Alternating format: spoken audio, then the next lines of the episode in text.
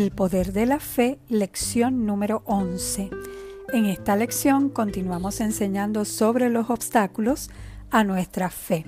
El próximo obstáculo sería el número 4 y este es el no accionar. Santiago capítulo 2 verso 26 nos dice, pues como el cuerpo sin el espíritu está muerto, así también la fe sin obras está muerta. Puedes escuchar toda tu vida la palabra de Dios, pero si no actúas sobre ella, no dará resultado a tu vida. Muchos siguen esperando y esperando por Dios cuando Dios está esperando por ellos.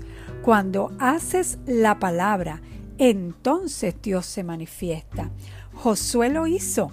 Comenzó a dar vueltas alrededor de Jericó Tocaron las trompetas, dieron el grito de victoria y las murallas cayeron. Abraham salió de Ur de los Caldeos cuando Dios le dijo que saliera sin saber a dónde iba y recibió bendición. El mar rojo se dividió cuando Moisés extendió la vara. Cuando Naamán obedeció y se sumergió siete veces en el río Jordán, la lepra desapareció. Fe es acción. Si no hay acción, la fe está muerta. Sexto obstáculo, falta de perseverancia. Cuando hay que esperar, perdemos muchas veces la paciencia y ahí es cuando el enemigo ataca. Él intentará retrasar la respuesta a tu oración como lo hizo con Daniel. La fe recibe siempre la respuesta ahora. En el momento en que oras con fe, ya recibiste. Eso es fe. Pero puede tardar antes de verlo físicamente. Ya lo has visto en el mundo espiritual, pero puede tardar para verlo en el mundo natural. Y es ahí cuando más debes de perseverar en tu fe. No podemos pensar en las circunstancias difíciles y contradictorias porque nos quitan la mirada y la fe en Cristo y en sus promesas. Es en los momentos difíciles cuando debemos de levantar el escudo de la fe con que se apagan todos los dardos de fuego del maligno.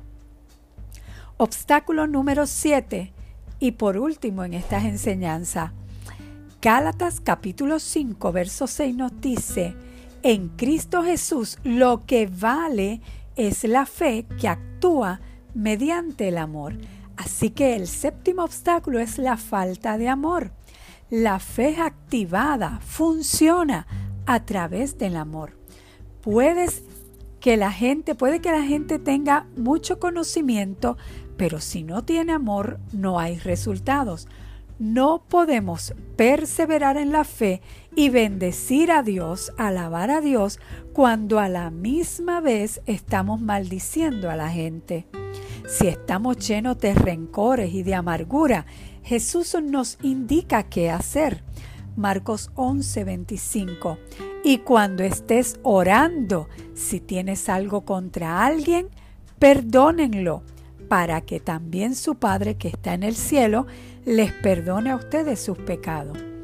Y si recuerdan las lecciones anteriores, versos antes en este capítulo, Jesús nos está enseñando acerca de la fe. Para que la fe obre por el amor, tenemos que perdonar. El no perdonar viene siendo entonces el octavo obstáculo, aunque te dije que falta de amor era el último que íbamos a tocar.